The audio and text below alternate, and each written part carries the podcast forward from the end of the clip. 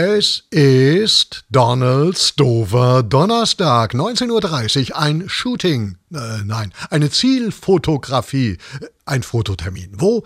Im Gefängnis. Donald Trump scheint also endlich angekommen zu sein. Er ist aber wieder gegangen, geflogen sogar, das ist in diesen Zeiten ja nicht ohne. Aber vorher das Foto. Da heißt es natürlich männlich sein und grimmig gucken. Tatsächlich, Trump hat's geschafft und er, er sieht wirklich aus wie Uncle Sam auf Lebertran. Wow. Aber irgendwie auch wie ein armes Stück Toastbrot, geschnitten, geschmiert und weggelegt, nicht mehr verzehrsfähig.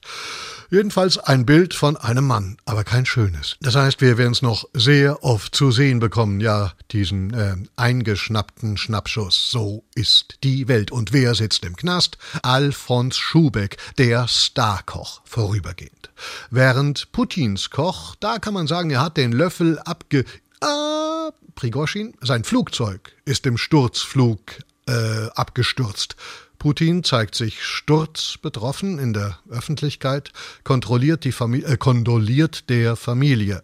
Aufrichtig, sagt er. Denn so ist er ja, der Putin aufrichtig. Haha. Ha. Klar wird immerhin, warum Putin nicht zur BRICS-Konferenz nach Südafrika kam. Nicht, weil sie ihn da verhaftet hätten. Er hätte sich in ein Flugzeug setzen müssen. Und da hat er gesagt, komm, ich lasse es, da mögen die Bonusmeilen verfallen oder nicht. Leben ist auch nicht schlecht.